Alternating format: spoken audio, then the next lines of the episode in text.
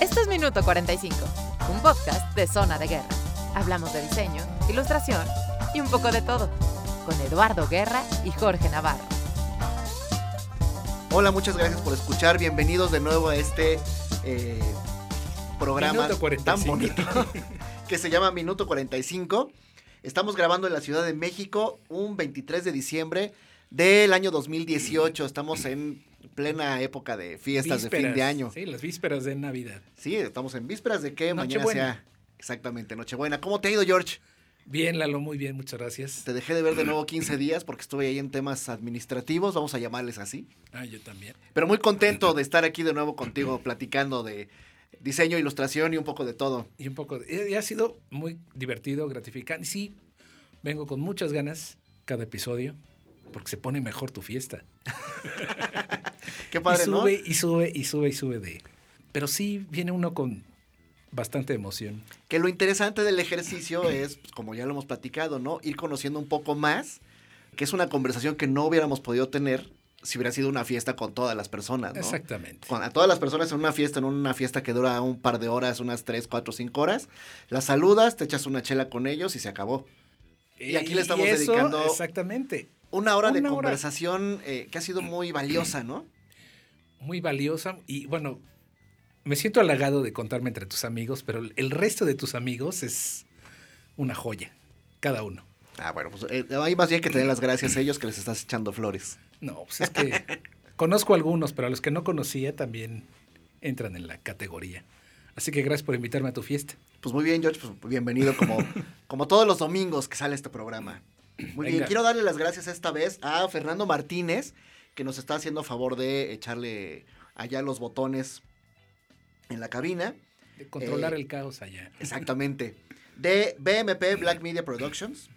Y a todas las personas que nos han eh, escuchado un poquito más de 400 veces ya, que los- el podcast va, ha tenido una continuidad en los escuchas. Ese es ¿no? Que bueno, Sí. yo honestamente no me esperaba tanta. A lo mejor 400 eh, reproducciones de todos los capítulos, que son, estamos grabando el 9, de El todos los que ya han, han sido. Honestamente no tengo como para medir, ¿no? Si es mucho, si es poco. Pues esto es como un poquito, un tanto de aficionados, Ajá. ¿no? Pero bueno, el hecho de que se hayan tomado la molestia de escuchar y de reproducir el programa tantas veces, honestamente, pues es algo que agradezco de corazón, Sí, ¿no? que en promedio 50 veces han escuchado cada episodio. Exactamente. Más menos, entonces está bonito. Entonces está padre, Sí. ¿no? Y ojalá con el tiempo pues empiece a crecer y a crecer y a crecer. Muy bien, eh, tenía yo pendiente, George, dar el crédito. Ya le dimos el crédito a Arlette Ceja, a la quien le mando un saludo muy cariñoso, porque ella es la voz que da la bienvenida a este podcast. Pero me faltaba dar el crédito de la música que se escucha. Esa música tan alegre como... Tan campirana. Exactamente. Fíjate que cuando estaba haciendo yo la búsqueda de cómo poder eh, meterle música a- al intro y demás, aquí al, al programa, yo tenía, vaya, es una fiesta que es mía, tiene que definirme un, un tanto como de forma personal.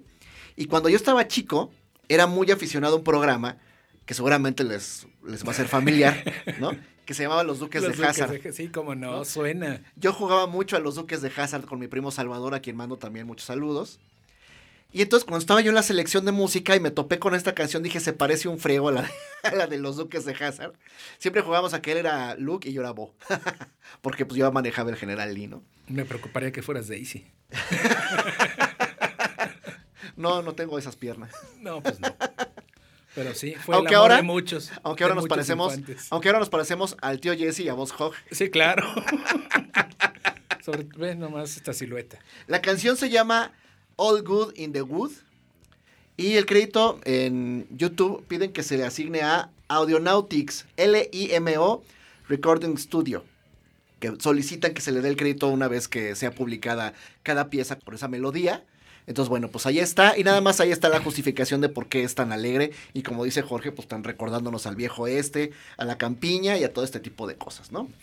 Pues muy bien, George. Estamos eh, festejando, como decíamos al principio, este tema tan bonito para muchísima gente, que son las fiestas de fin de año, ¿no? Normalmente se concentran Navidad y Año Nuevo e incluso Reyes al mismo tiempo. Entonces todas las compañías suelen tener sus cierres de, de año, hacen su evento, los amigos se juntan, las familias se juntan, la Nochebuena para muchísima gente se vuelve pues eh, un pretexto para juntarse, para convivir, para de alguna manera intercambiar afecto por medio de algún detalle, ya sea mayor o menor, pues cada quien lo hace de acuerdo a sus posibilidades.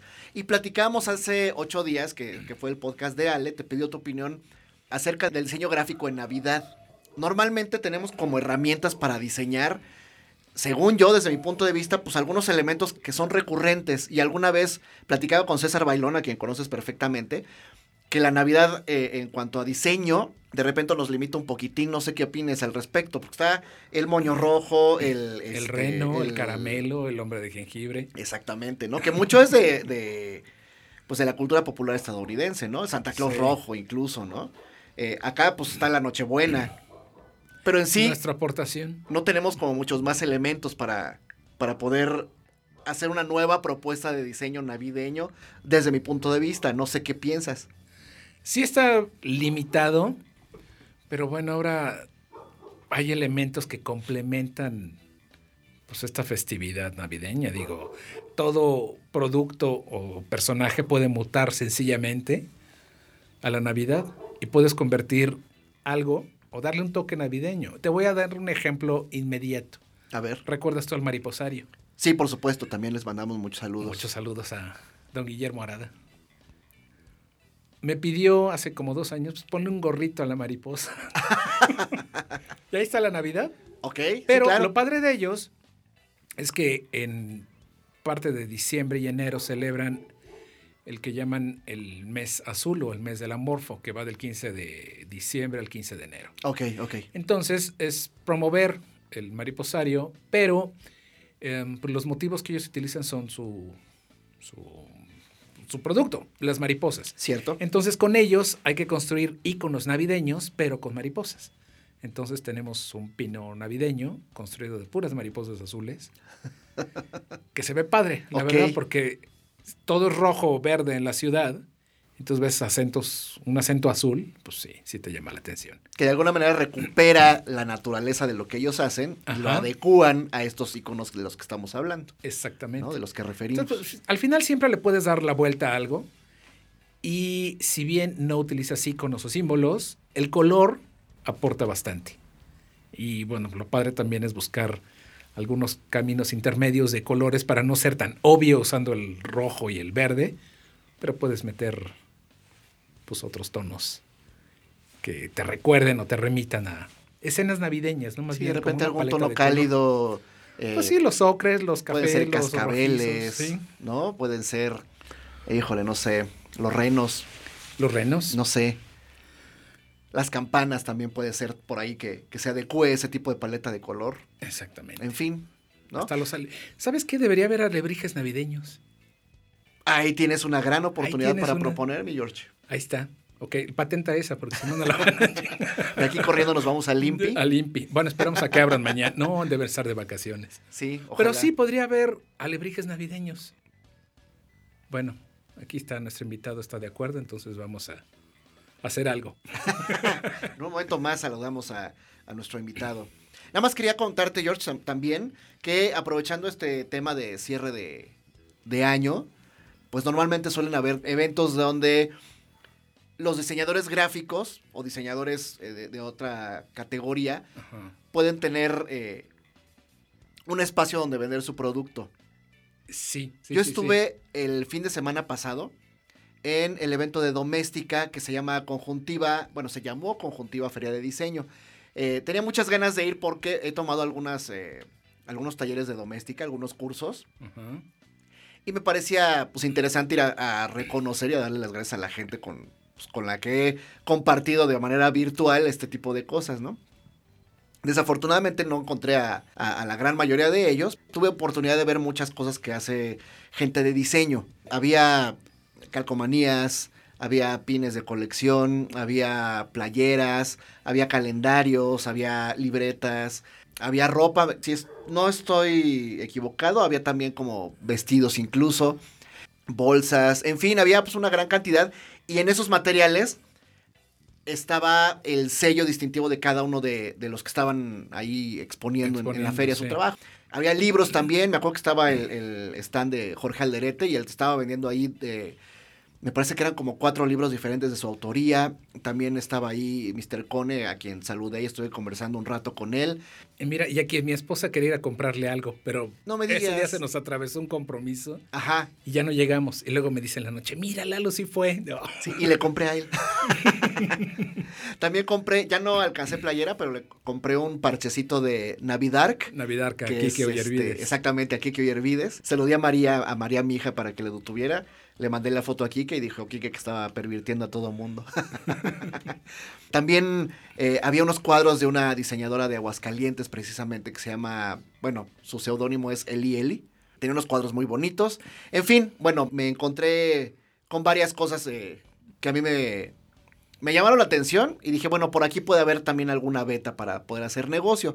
Por otro lado, Es un cierto. diseñador que también da cursos, da un taller allí en, en Doméstica, se llama Paulo Villagrán, a quien no Ah, tengo el ¿cómo gusto no? de conocer, pero él en su curso menciona que hay que tratar de diversificar las opciones.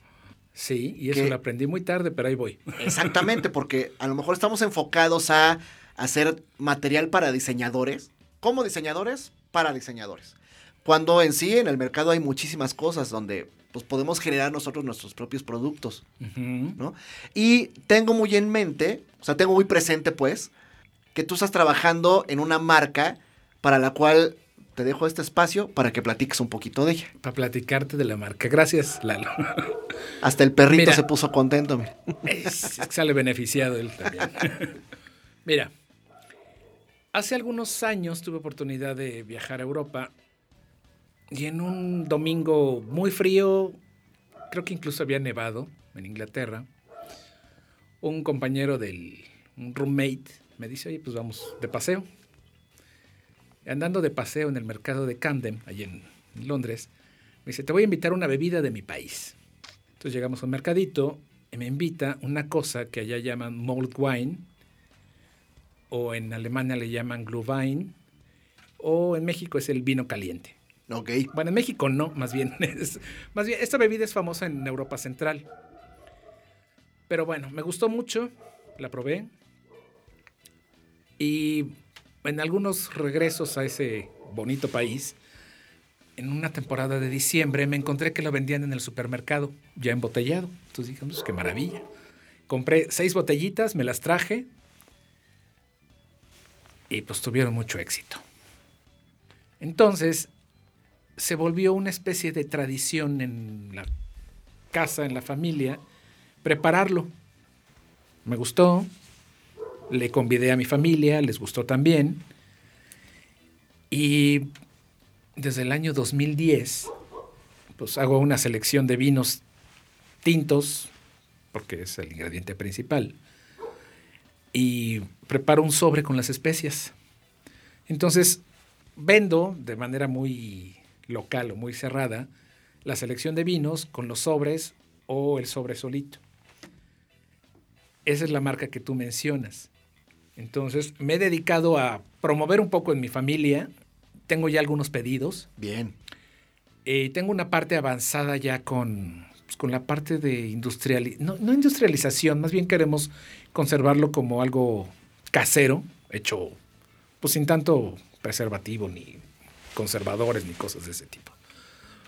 Pero me encontré un mentor de una empresa que tú conoces, ¿Qué es? Altexa, Bien. y me animaron. Saludos a la gente de Altexa. Esta última reunión que tuvimos, eh, pues ya entramos en materia más, más formal, porque le platiqué cómo estaba preparando la fórmula y me dice, no, no uses ese ingrediente, mejor usa este producto de Altexa también. Bien. Doble dice, comercial. utiliza este porque el benzoato de sodio está prohibido en Estados Unidos, o sea, ya no se utiliza para alimentos. Entonces, pues usa esto. Entonces estamos en estas pruebas, ahorita estamos pues, dándole, bueno, moviendo algunas botellas, sortiendo algunos pedidos, y esa es la marca que, que, bueno, que, que tú me, me das chance de presentar, y bueno, la que quiero desarrollar y promover. Entonces, pues, sí tengo algunos contactos en Aguascalientes para, pro- para producir el vino. Tengo también una hectárea, pero esa está mucho más atrás. Entonces, sembrar una hectárea ahorita, y bueno, eso, el beneficio ya cuando tienes todo listo lo ves a cinco años.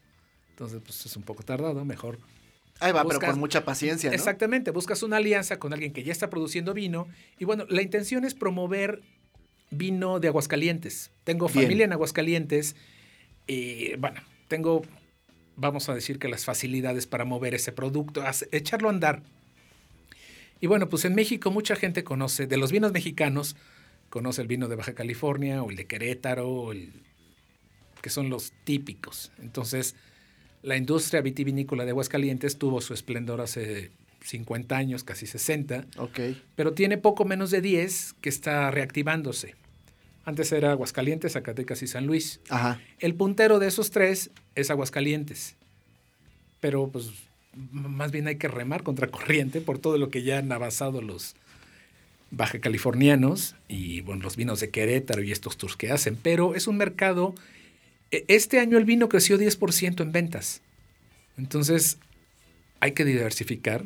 A mí me llegó tarde, pero me encanta este caminito que estoy pues allanando Bien. pues ahí voy. Y está padre. Me gusta mucho prepararlo y es una delicia. ¿Y cómo se llama? No tiene nombre, solo es el producto, se llama Mold Wine. Ok. No hay una marca real, una marca comercial. Ok. Más bien vendes el producto como el té de limón o la Ya, mermelada ya de. Ya después Ajá. entrará. Pero sí está en proceso. Incluso el plan de negocios pues está echado a andar. Y pues ahí va. Y la temporada es esta. El vino caliente tiene sus orígenes en la Roma antigua Ajá. donde después de los bacanales les sobraban ollas, bueno, cantidades de vino muy grandes.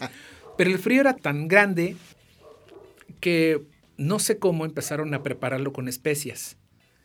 Entonces, eso caliente tiene hasta beneficios a la salud, aparte de los sabidos y consabidos del vino, Ajá. porque pues, le agregas canela y clavo, nuez moscada, este, cardamomo y algunas otras cosas que hacen una bebida absolutamente deliciosa y pues, digna de compartir con tus seres queridos, sobre todo en fechas navideñas, sobre donde hace mucho frío.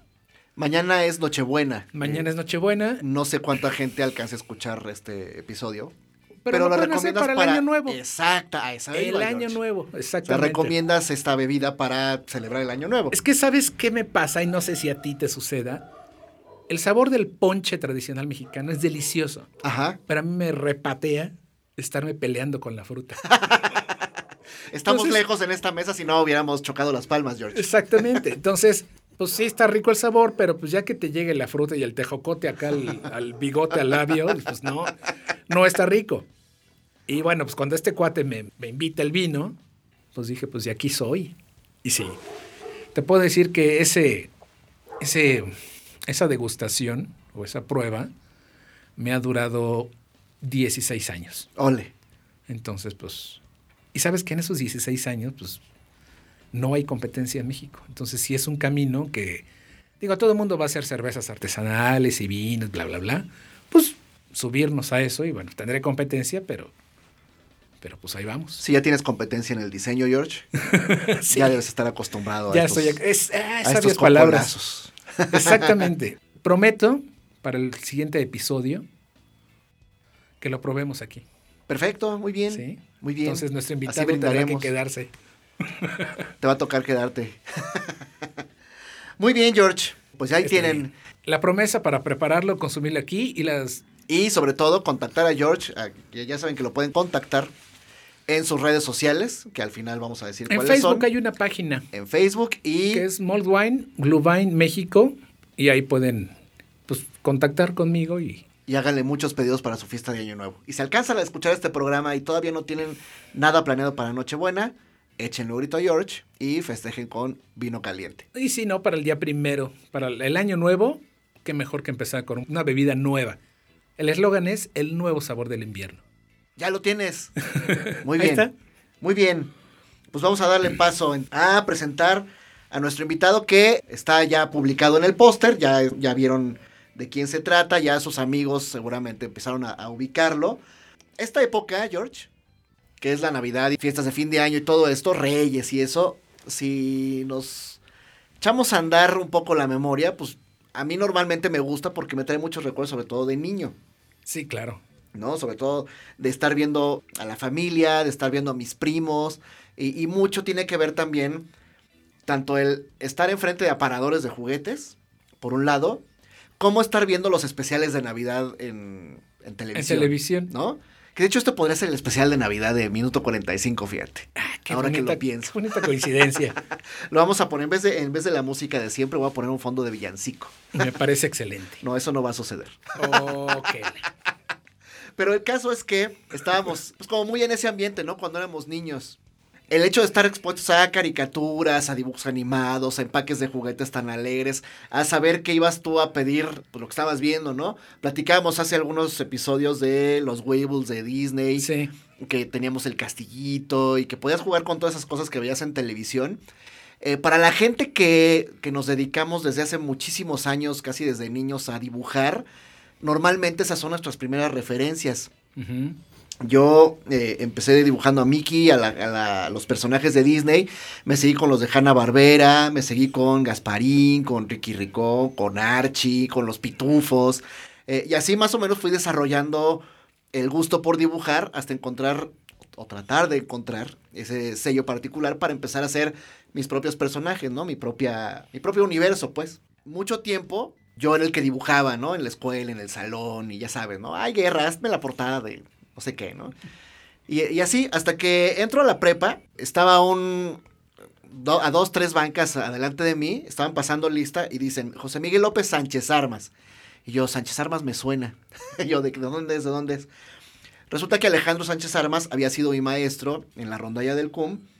Y por supuesto, pues el apellido me brincó, no me era muy familiar. Entonces le pregunté a este chavo, bueno, a ese chavo entonces. Le dije, oye, ¿tú eres algo de, algo de Alejandro? Y me dice, sí, sí, es mi tío. Eso fue en 1991. Hoy estamos en 2018, estamos hablando de veintitantos años después. Y tengo enfrente de mí a uno de mis mejores amigos, con el que además he tenido esa bendita coincidencia, pues del gusto por dibujar, ¿no? Porque muy pronto después de conocerlo, pues empecé a ver que él se mataba el rato dibujando. Entonces, este, para mí es un gustazo presentar y platicar y que, y que podamos platicar en este espacio con José Miguel López, a quien le doy un gran saludo. Le damos un gran saludo, bienvenido. Porque Muchísimas, es Muy grato gracias. tenerte aquí. Qué maravilla de verdad estar aquí, ¿eh? Los escucho, todos los días soy fan. Me encanta el concepto que traen. La verdad, este minuto 45 pues, está perfectamente bien, bien diseñado para, para los que estamos llegando por ahí y también para las nuevas generaciones, no lo creas, ¿eh? Lo he pensado y creo que somos como los nuevos Jedi Masters de, estos, de estas nuevas generaciones. Qué compromisote. Sí, mira, te voy a decir, bueno, de entrada, muchísimas gracias a toda la gente que nos está escuchando ahorita. Jorge y Lalo son las personas con las que quieren trabajar, de verdad. Jorge, no sabes, una vez cómo me ayudó con un freelance hace ya algunos años. Algunos años, Para sí, unos no. productos de belleza. Qué bárbaro. Me sacó del apuro. Se los súper recomiendo aquí al, al George. Gracias. Gracias. Una persona súper profesional, seria en su trabajo, calidad al 100. Y pues bueno, ¿qué puedo decir de Lalo, no? También me ha ayudado bastante en, Yeah. ya no nada más como amigo, sino como profesionista. Una gran calidad, gran actitud. Los dos, la verdad, mis respetos. Muchas Y gracias, man. Muy, muy divertido y Me qué halago.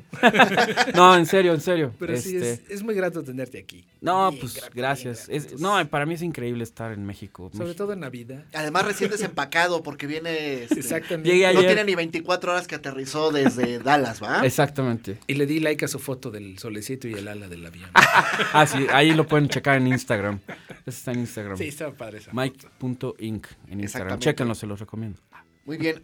Estamos muy cerca ya de la pausa, entonces vamos a, a parar aquí un poquito la grabación. Respiramos y retomamos la conversación para que pues, José Miguel nos platique todo lo que nos tenga que platicar en este espacio que se llama Minuto 45.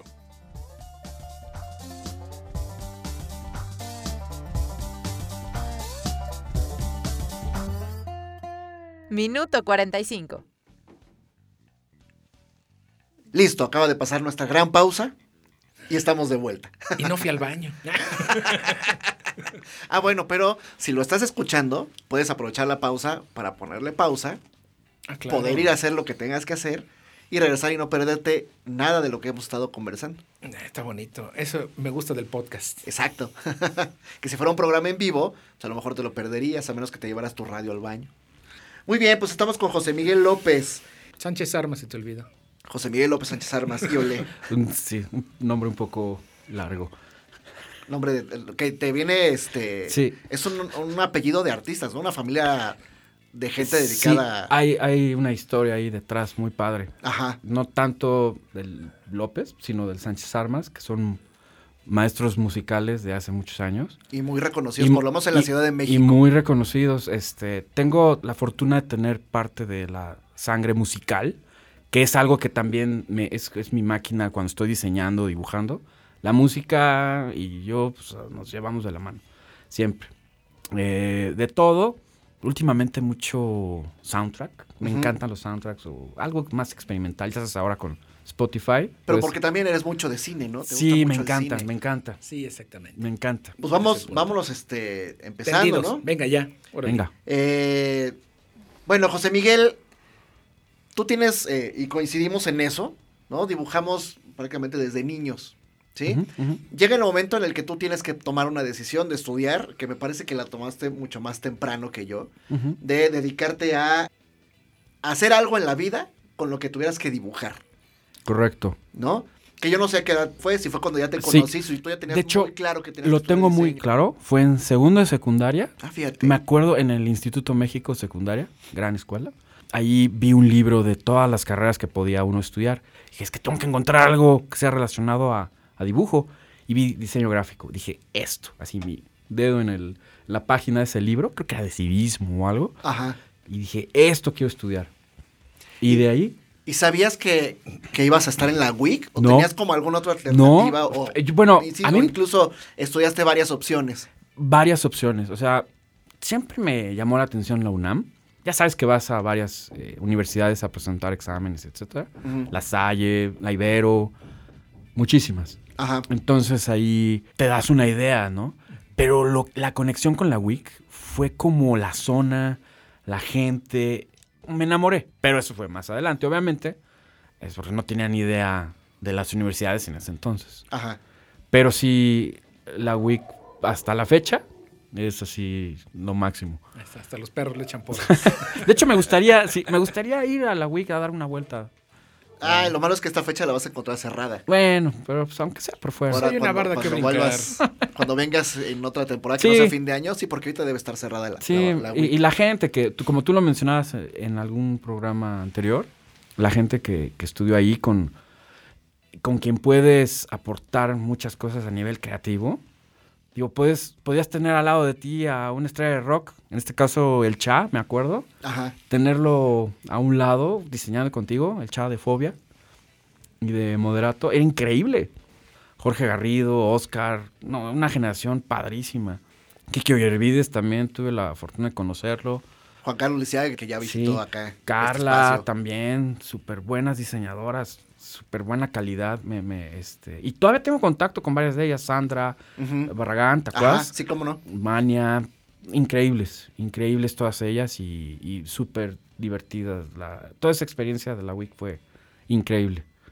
Y el gusto por dibujar, ese gusto por dibujar y ese estilo particular de dibujar, lo has logrado aplicar prácticamente en todas tus piezas y en todas las áreas en las que has estado involucrado, Sí. ya en lo profesional, ¿no? Exacto. Porque has estado en agencia de publicidad, has estado en estudio de diseño, Sí, evidentemente trabajado por proyectos por tu cuenta, Sí, ¿no? sí, como freelance, y en todos sí logro ver un sello distintivo de esta ilustraciones de José Miguel. sí, Platícame un poquito, a ver, cuando yo te conocí tú ya tenías una gran cantidad de sketchbook, sí, ¿no? Mucho, con muchísima influencia de la cultura popular de Estados Unidos, ¿no? Sí. Hablamos hace rato de cine, me da la impresión que coincides con muchos de, de más o menos esta generación, de haber tenido gusto por franquicias como Volver al Futuro, como Los Cazafantasmas, como Star Wars, como Star. Trek, como caricaturas de Hanna-Barbera, Sí. en fin, ¿no? sí, sí, sí. Evidentemente Disney. Todo eso sí fue una influencia determinante para poder aplicarla hoy en tu trabajo. Totalmente. Y de hecho me voy a ir muchos años atrás. Voy a hablar ahorita bastante de, de Esto esa es parte. espacio, mano. Este, pues todo empezó en el 77. O sea, fue clave. Ese año fue clave para mí. Tenía tres años. Mi mamá me lleva al cine por primera vez. A los cinemas Coyoacán. Ok. Cuando eran dos salas, nada más. Y esto es lo más padre de lo que voy a decir. Estaban proyectando Star Wars, A New Hope y Bernardo y Bianca de Disney. Pues, mi mamá era la que decidía. decía, Star Wars, Bernardo y Bianca. No, pues Bernardo y Bianca. y yo, hasta la fecha digo, ay, mamá, me hubieras llevado a ver Star Wars. Pero No, bueno, bueno, pero yo no le- tenías idea. No, pues no. pero bueno, increíble. Saludos a Chivo, por cierto. Ah, gracias, gracias. Este, entonces, pues mi mamá influyó mucho en ese momento para, para decir, no sabía ni qué, qué iba a pasar después de esa función del cine, porque Bernardo y Bianca, no sé si se acuerdan ustedes, es una película obscurona. O sea, aunque son Sí, ratoncitos y sí, todo, un pues es un secuestro, sí, es un secuestro de una niñita y están ahí en un, una, un- una laguna, un pantano. Es como un pantano, ¿no? Hace Sí, años yo que me no acuerdo de eso, era Sí, oscura. me acuerdo de haberla visto. Yo la vi en el autocinema. Fíjate. Y me acuerdo que, este, que no estaba yo como muy a gusto viendo esa peli. Sí, o sea, como intrigante y, y- y triste. Pero bueno, al final, fel- final feliz, Disney y todo, ¿no? Bueno, después mis papás, la le echaron ganas, ahorraron y me llevan a Disneylandia. Ahí también, enorme. Porque, como mencionaban ustedes, para mí, ese viaje fue todo. Porque cuando regresé, yo tuve un sketchbook, mi primer sketchbook. Ok. Y no, no sé dónde esté. En algún lugar debe estar.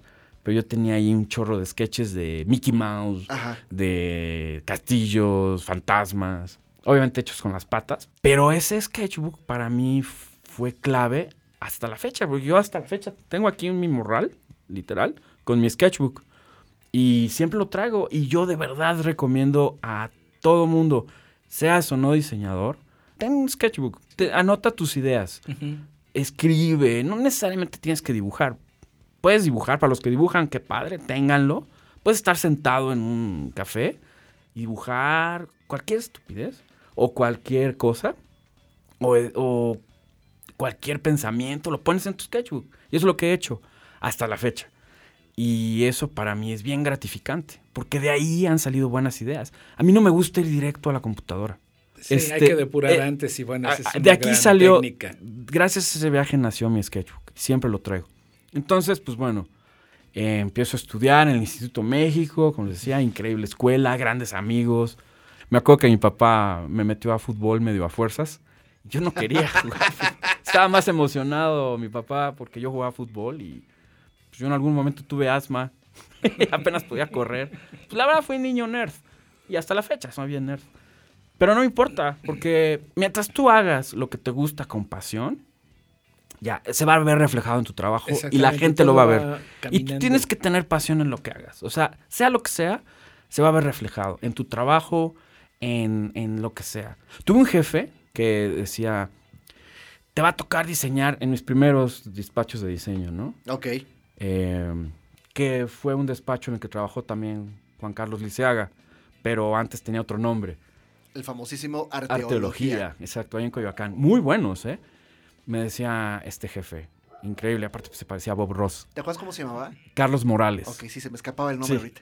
Hacía sus sketches me decía, vamos a diseñar etiquetas para gigante en ese entonces. Puros diseños de empaques y de etiquetas. Y me tocó hacer uno de arena para gatos. sí, ok. Arena para... Me dice, vamos a hacer la mejor etiqueta y el mejor empaque de arena para gatos. Ok, ¿cómo, no? Nos pusimos a hacer sketches y logramos sacar eh, una caricatura de un gato así como con cara de relajación. así de satisfecho. Ahorita le bajo la cadena. sí. Quedó increíble. Y tengo hasta la fecha todos esos sketches de todos los gatos. Ah, ¿de veras? Sí, están increíbles. Ah, ojalá los puedas compartir y los ponemos ahí sí, en el sí, Facebook sí, sí, de- bueno, del podcast. increíble. Eh, Él, él fue un gran jefe, un gran despacho de diseño. Pero bueno, ya me brinqué mucho al futuro. Voy a ir por un poco al pasado. Pero Instituto México, primaria, secundaria, prepa, increíble. Ahí fue donde conocí a Lalo. Y pues luego viene la parte de la universidad, decidir pues, la WIC. Ajá. Grandes amigos, grandes maestros también, tengo que reconocerlo. Teníamos grandes maestros de figura humana. Uh, de, sí. ¿Te acuerdas? Este, esta chava era una señora increíble, eh, eh, ¿Era Claudette? Claudette, Sí. como tipo europea, Sí. ¿no? Este, eh, de diseño, Eva, Eva, increíble. Eva, que le mando un saludo con mucho cariño. Sí, sí, sí, lindísima. Este, muy exigentes, muy exigentes. Sí. ¿No? Ceci Palacios. Sí, geometría también. ¿No? Qué bárbaro, no, no, no. Es pesado, pero te, te inculcaban la calidad, ¿no? Uno tiene que tener calidad en, en lo que haces, ¿no? En, en tu trazo, en tu estilo. Me acuerdo lo que comentaban ustedes hace poco con lo del nuevo logotipo de, De la Ciudad de, de la Ciudad de del México, que dices ¿no? chin. Pero bueno, pues, este, hay, hay cosas que pasan en el inframundo, ¿no? No sé, muy Sí, extraño. nunca sabemos qué hay detrás del Nunca proceso, sabes ¿no? qué hay detrás. Pero bueno, este. Del proceso de José Miguel. ¿Cómo llegaste a tu primer despacho? Ah. ¿Cuántos visitaste? eh, gran, gran pregunta. Eso es algo que me gusta mucho hablar. Y de hecho, tengo que mencionar a mi primer jefe, eh, Jaime Gamboa. Fue mi primer jefe de toda la vida. Eh, él es fotógrafo. En ese entonces tenía su despacho al lado de su casa. Por aquí, de hecho, estamos por el sur de la Ciudad de México. eh, por Cuemanco. Y me acuerdo que yo estudiaba en ese entonces, en la WIC. Pero pues para ayudarme a pagar el material, que era caro, es caro ha todavía. caro, sí. Este, pues dije, no, pues ya tengo que trabajar, tengo que hacer algo. Una chava me lo recomendó en la, en la, en la universidad y me dijo, oye, pues ve con este cuate, Jaime Gamboa, perfecto. Y tenía un despacho chiquito, pero muy agradable. Y me entrevistó y quedé porque manejaba de un lado Mac y del otro lado PC. PC cuando había esa... Ajá, ajá. Bueno, Entonces, la fecha esa división. con, con- con mi silla me, me iba de un escritorio a otro. Bueno, tenía silla, tenía silla de rueditas. Silla de rueditas. O sea, ¿llegaste a trabajar ahí con Corel? Sí. Ok. Y Photoshop y mezclamos, ten- llevábamos este una cuenta de laboratorios médicos, los laboratorios Armstrong. no sé si está- Armstrong, sí, cómo no. Creo que Este, y, y- y eso te ayuda, el, el ser versátil en tu lista de clientes y en tu forma de diseño te ayuda a abrir puertas. Entonces eso me abrió puertas a que no nada más era ilustración, sino que pues es, es, eh, diseñar con medicina pues es, es otro rollo. Es más Sí, hay otros formal. requisitos que Son otros cubrir. requisitos, otros colores, otro tipo de fuentes. Pero me encantó trabajar con él. Después de ahí, pues brinco a arqueología, que estaban en Coyoacán. Increíble experiencia, increíble. La verdad hay cosas las que me siento orgulloso que, que hice ahí. Desde etiquetas, Disney, llevaban Disney Me también. acuerdo, sí. Pero a mí no me la daban, la llevaban los diseñadores más acá.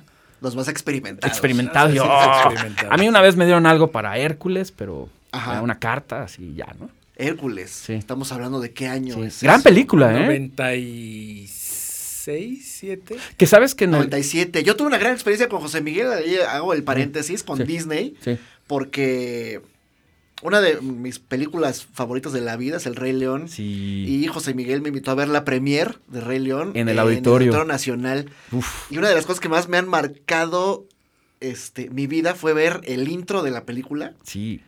Y cuando eh, la canción termina con el golpe de tambor, la pantalla negros con el logotipo de la película, en el Auditorio. Nacional, No, no, no. solo me acuerdo de José Miguel diciendo, ay cabrón. No, increíble. Así de lo que nos espera, porque el doblaje es espectacular. Este es íntegro. Me encanta cómo hace el doblaje en películas de español y en series de español. Ajá. Porque pues desde chavitos, ¿no? Tú veías Don Gato y veías este Ana Barbera o Disney. Era un doblaje Sí, espectacular. era muy buena. Del pájaro loco. Sigue ¿no? siendo muy buena. Sí. Sí, en fin. Este, Perdón, pero, y en pues, arqueología, ¿hiciste algo de Rey León de pura casualidad? Fíjate que no, No pudiste, porque todavía no la estrenaban. Ah, no, espérate, al no, ya. Al revés. Claro, sí ya, es cierto. ya la habían estrenado. Ya la habían estrenado. Rey León fue en el 94, Hércules fue en el Fue 97, después. ¿no? Que algo que te iba a decir bien padre de Hércules, eh, uno de los eh, ilustradores más conocidos en la película de Pink Floyd hizo el diseño para las los híbridos. Ah, no me digas. Sí, sí, sí. No Con el nombre, pero bueno. Ahorita lo ponemos. Sí, no lo ponemos ahí y ponemos Sí. ligas y ya sabes. Sí, sí, sí. ¿No? Pero a- a eso me gusta mucho que en ciertas películas de Disney hay muchos ilustradores con mucho nombre que han entrado ahí al quite pues, para hacer algo diferente. Pero bueno, también uno tiene que explorar otras cosas, ¿no? No nada más Claro. de Disney. De repente te das cuenta cuando vas creciendo que pues está MTV, ¿no? O las series estas de Marvel que empezaban en Fox. Yo no sé si se acuerdan las de X-Men y todos Ujú. estos. Sí, y dices, wow, esto es otro rollo, ¿no? Como más independiente. Como, es que Bueno. a ver, quizá mi punto de vista coincida con el tuyo. De chiquito tienes la referencia, si te gustan las caricaturas mucho, mucho.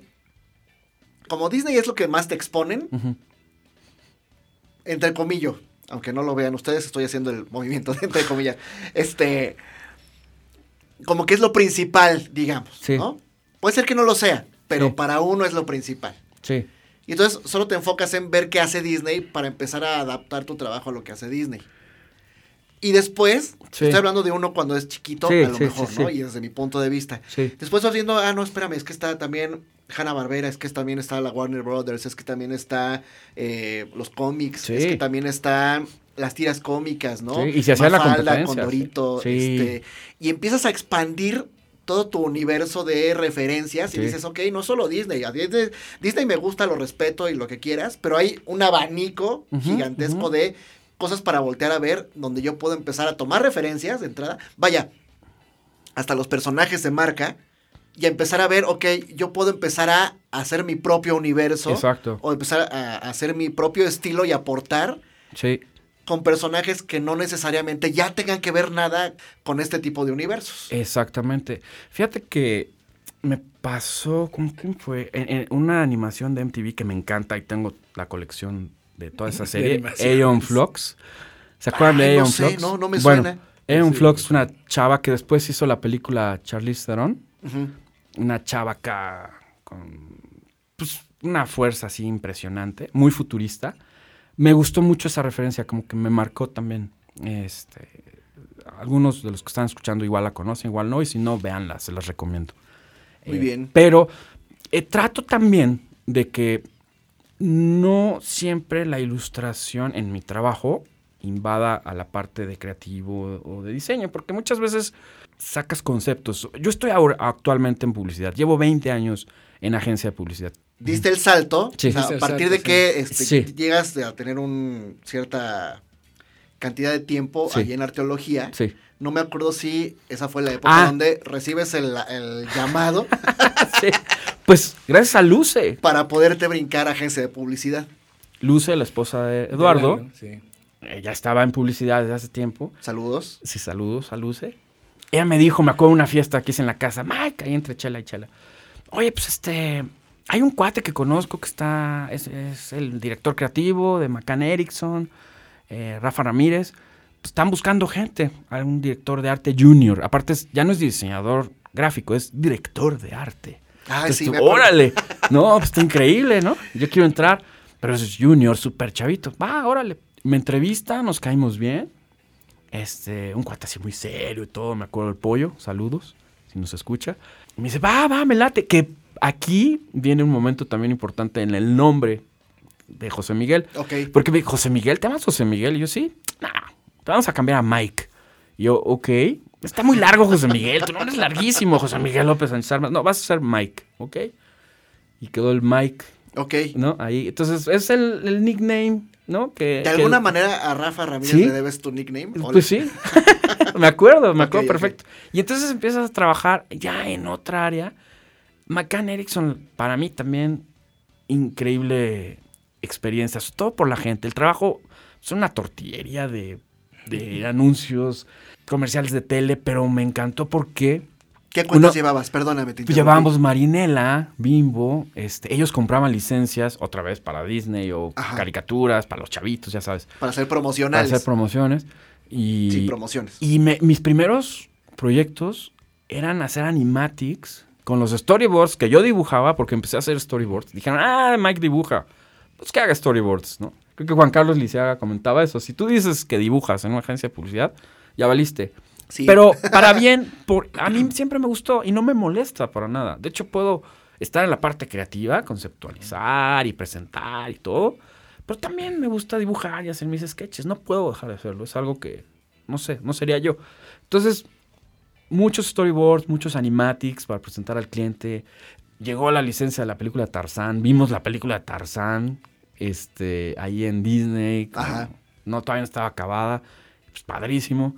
Y también te encuentras otras marcas tipo Microsoft, en ese entonces, Hewlett Packard también. Mi primera experiencia en ya producción de tele grande fue en el estadio de CU con Motorola.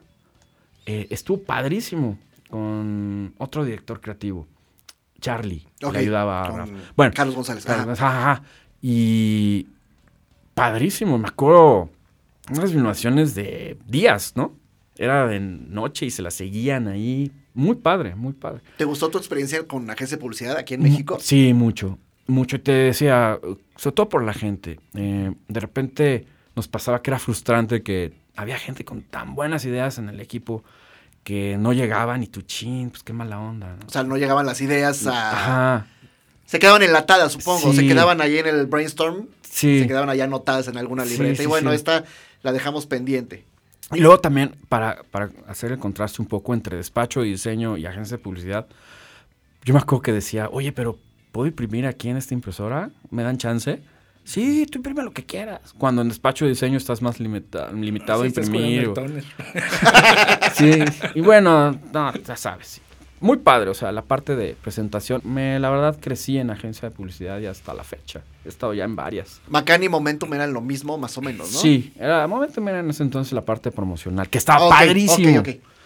Ahí hubo otra cosa, también conocí gente increíble que dibujaba. De veras, hasta la fecha los recuerdo con mucho gusto.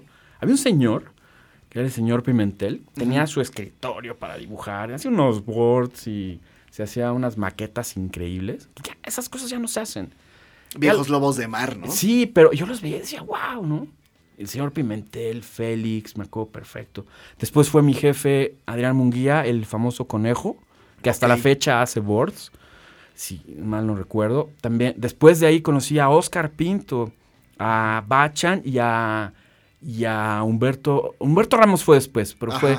Roberto Flores, ¿te acuerdas que lo vimos un día? Sí, claro. echando una chela. Sí, Esos sí, cuates que ya llegaron a, a- a- a niveles, están en niveles muy grandes de. Dibujaban a Superman, a Spider-Man, o sea, chonchos. Sí, Bachán tiene su, bueno, tuvo su propio título, Ajá. ¿no? El Bulbo, no sé si todavía lo haga. Sí, le ayudé en, en- No me en una página del bulbo. Tengo una página que le metí color al bulbo. Ole. Porque entre todos nos ayudamos y era como la sociedad esta de, de osteobordistas y de nerds. Y pues padrísimo. Entonces, este. Muy padre haberlos conocido y hasta la fecha tengo contacto también con algunos. Muy bien. Después de esto, Sí, has traspasado otros. Bueno, brincaste la frontera correcto. y después de ahí empezaste a hacer una serie de. Yo ya te perdí contacto en Sí. el 2002. que Sí. incluso ah, recuerdo haber recibido una, pues, pues una invitación para ver si, si yo también te acompañaba por allá. Una- había una vacante de empleo. Mm. Pero después, por Lalo, pues empecé a seguirte ya en redes. Y voy a platicar muy a, pues muy al, pues no, no, no en orden.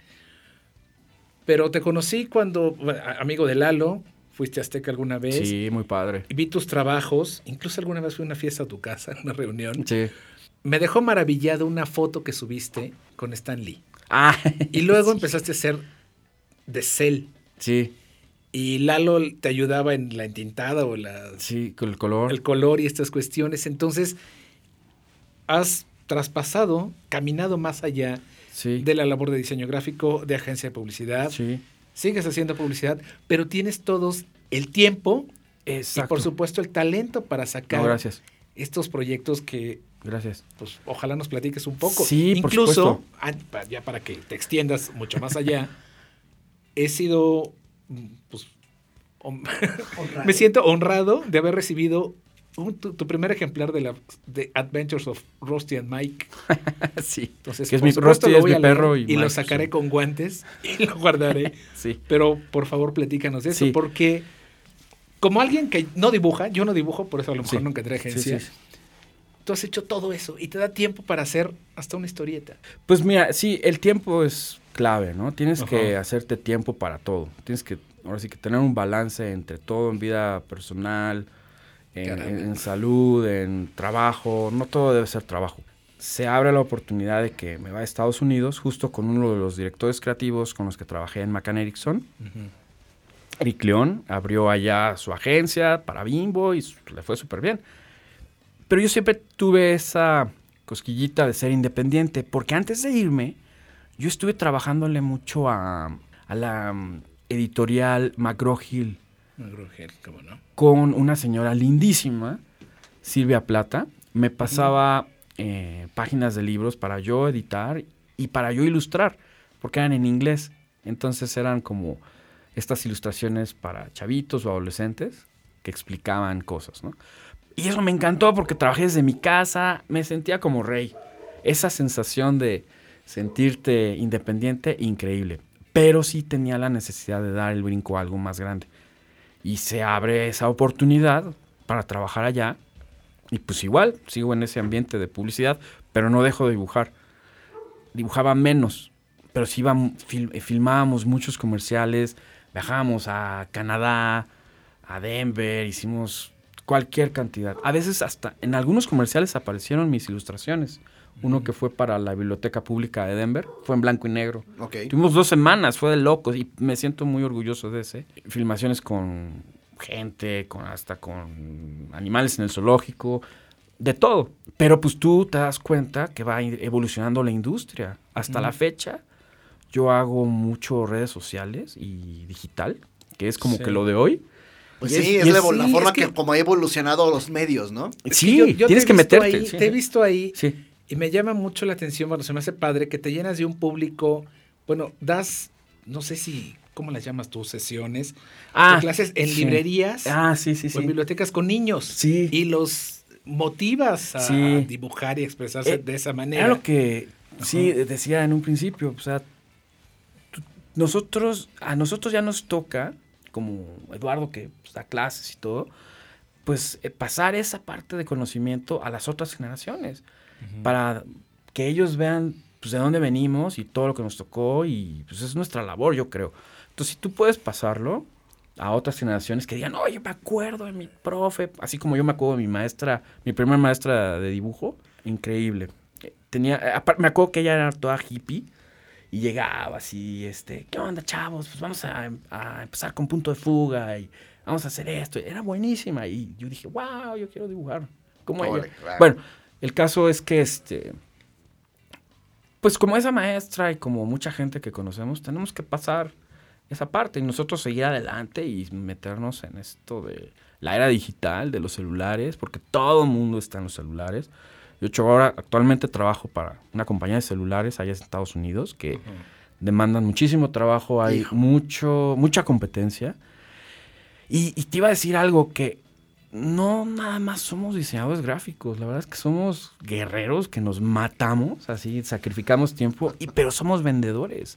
Nosotros tenemos que saber vender Sí. ideas, vender nuestros diseños, saber vender. Si no sabes vender, si no vendes, eh, no sé si vieron la película del lobo de Wall Street. Sí. no. Bueno, al Sí, final que dice, véndeme esta pluma. ¿Cómo le, ¿Cómo le haces para venderme esta pluma? Tienes que vender, saber vender y, y convencer a la gente, no Sí, manipular. convencer- sí, convencer.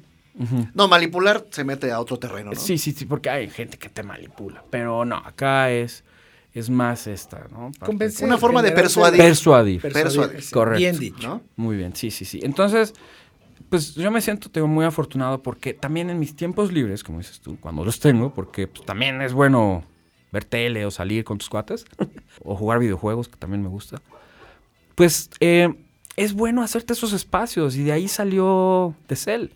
De ahí han salido otros cómics. Con un cuate, Carlos Castro, salió un cómic extra aparte de Cell, que es una locura. Es de una tribu de, de cavernícolas que no conocían lo- los alimentos. Entonces tú te pones a analizar cómo los cavernícolas descubrieron ¿Qué se comía y qué qué se no? comía y qué no. Entonces de ahí salió una idea y algo más, porque estaba medio triple X, pero bueno. y luego salió, pues yo no había tenido un perro de- para mí y todo, y son increíbles los animales, amo a los animales. Bienvenida a la mascotería. Sí, no es increíble. Entonces se vuelven como, como tus mejores amigos, hasta como tus hijos. Y hemos pasado una de cosas y dije, bueno, tengo que hacer una historia. Aparte, me gusta viajar, entonces cuando viajo también me llevo mi sketchbook y me pongo a, a, a escribir historias y dije, te voy a dedicar una, a este, una historia al, al, al Al buen Rusty". Y Rusty Sí. ahora cobra regalías. Sí, Oye, nos quedan. eh, fíjate que el programa se nos ha ido rapidísimo. Sí, está nos quedan tres minutos. wow. Te quiero hacer una eh, serie de preguntas rápidas, ¿no? Eh, para, para poder terminar. Sí, Ya tienes tu producto, ya tienes un par de productos, por lo menos que yo ubico, Sí, que son sí. de Cell. Ajá. Y eh, ahora Ajá. las aventuras de Rusty. Y el ¿no? otro que fue Cuenta- más experimental, perdón. el- Cuéntame rápido de, de Cell, ¿qué es de Cell?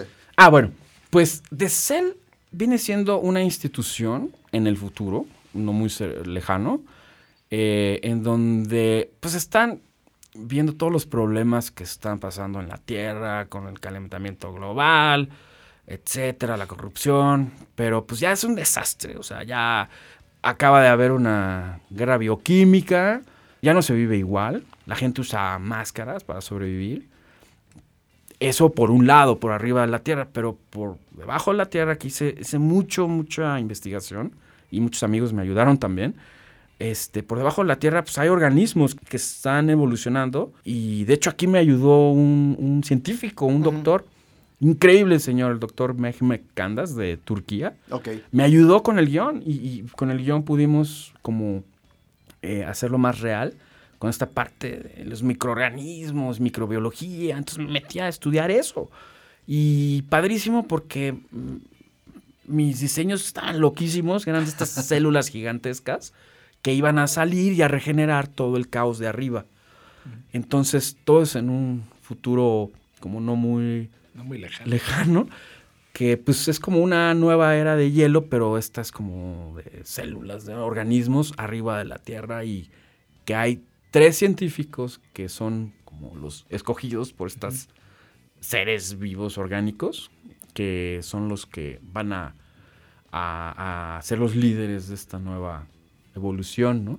Todo esto es una historia salida de la, Sí. de la mente de José Miguel. Sí, gracias, sí, sí. Hay mucha gente que me ayudó también, pero sí, este, fue empezando por un concurso de Stan Lee, de la eh, Stan Lee Foundation, que lo vi por redes sociales y dije, "Ay, tengo que hacerlo. Y ahora me ha abierto puertas. O sea, me ha abierto puertas hasta eh, festivales de cine, el Tribeca, en el 2014. Este, hubo lo de las librerías que decías.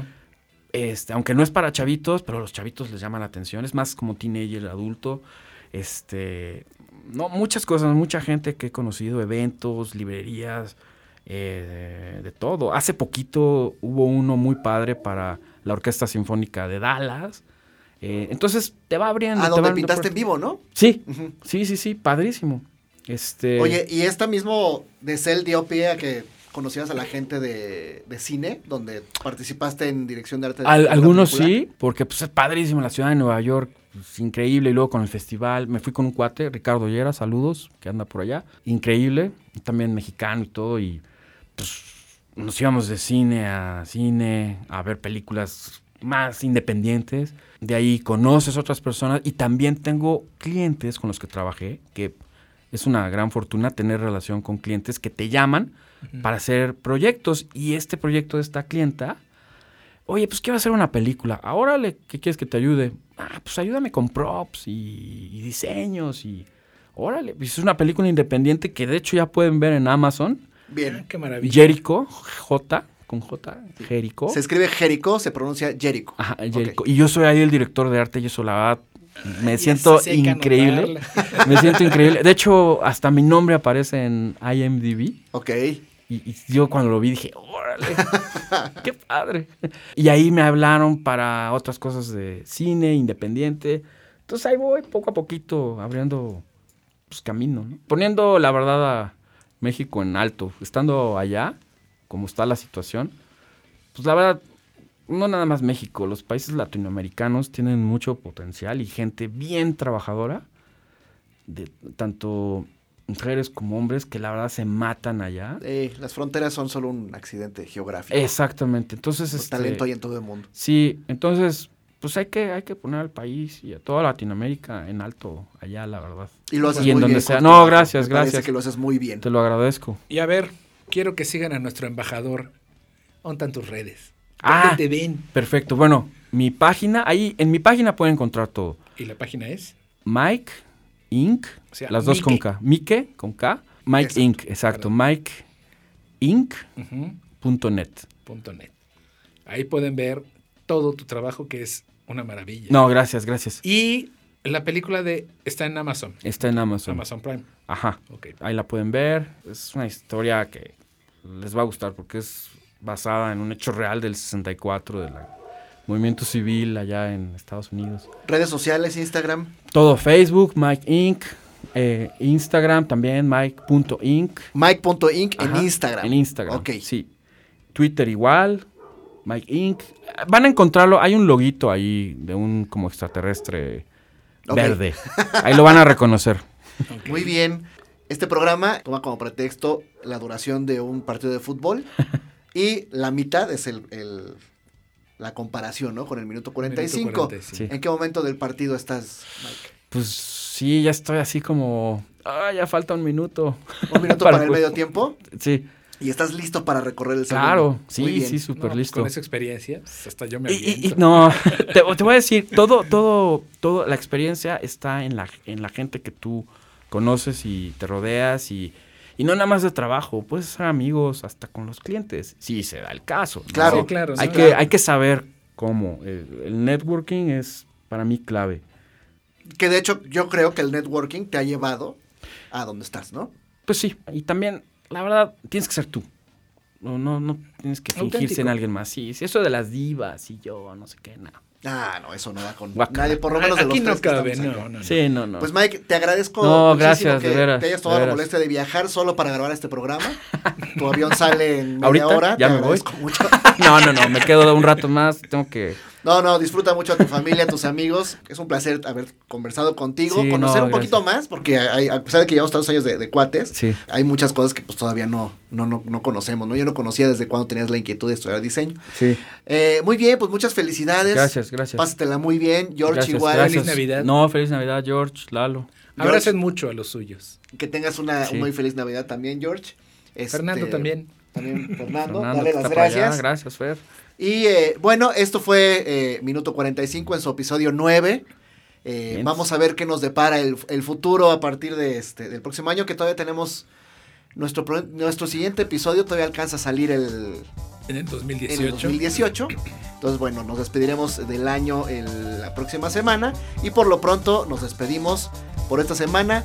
Pasen una muy feliz Nochebuena eh, o lo que sea que festejen. Disfrútenla mucho a su familia, a sus amigos, que les traiga muchos regalos Santa Claus. Y hasta la próxima. Gracias. Esto fue Minuto 45. Gracias por acompañarnos.